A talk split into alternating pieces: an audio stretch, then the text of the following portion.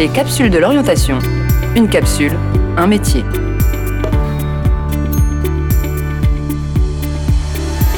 Tourisme, hôtellerie, restauration, artisanat. Je me nomme Patrick Larby, j'ai 47 ans. Je suis formateur boucher et j'exerce mon activité au sein de l'école de la boucherie de Paris. Adolescent, je travaillais durant les vacances dans une boucherie que fréquentaient mes parents. Au départ, ce qui était pour moi un job s'est transformé peu à peu en vocation.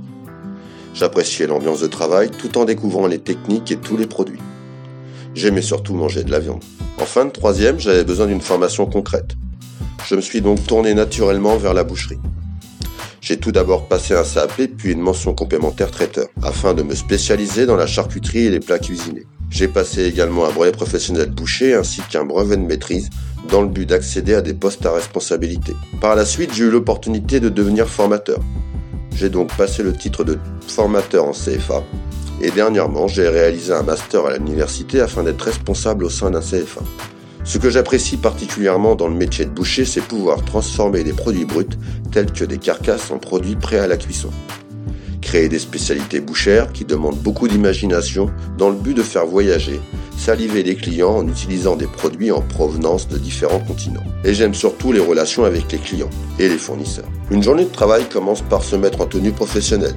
Puis je prends un café avec tout le personnel afin d'organiser le travail comme la préparation des produits, les commandes. Ce moment permet également de développer l'esprit d'équipe et de la convivialité. Ensuite, nous devons à la fois préparer nos viandes et également remplir la vitrine afin de valoriser nos produits. Durant toute la journée, nous allons réaliser de la vente en étant à l'écoute de notre clientèle, proposer des produits en conseillant les clients sur les modes et les temps de cuisson. Notre journée se terminera bien sûr par le nettoyage afin de pouvoir attaquer la journée du lendemain dans de bonnes conditions. Comme dans tous les métiers en contact avec des clients, le savoir-être est important avoir une bonne présentation et savoir s'exprimer correctement. Le métier de boucher est dans le secteur alimentaire. On se doit donc d'être rigoureux en ce qui concerne l'hygiène. Être habile et aimer le travail manuel est nécessaire également. Il faut une bonne condition physique et être endurant, car nous travaillons toujours debout. Il faut également être créatif et avoir du goût pour réaliser des préparations qui plairont aux clients. Savoir évaluer son travail pour maîtriser la régularité de la qualité des produits. Rappelons que notre métier est à la fois technique et commercial.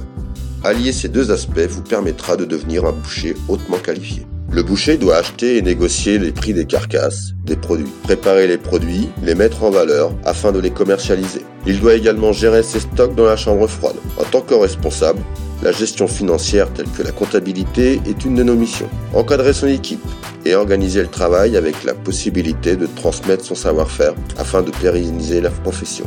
Quel est le niveau de rémunération en début de carrière? 1500 euros net en fonction de l'entreprise et des compétences du salarié et le salaire qui peut être obtenu à l'issue du CAP. Ce salaire est évolutif en fonction des savoir-faire et des responsabilités attribuées au fil du temps. Rappelons qu'un apprenti peut devenir chef d'entreprise grâce à la formation et grâce à son travail.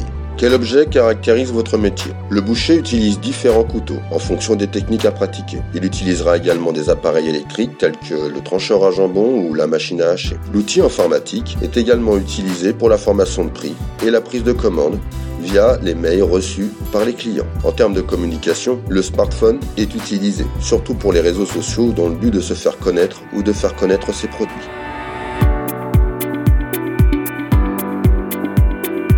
Les capsules de l'orientation.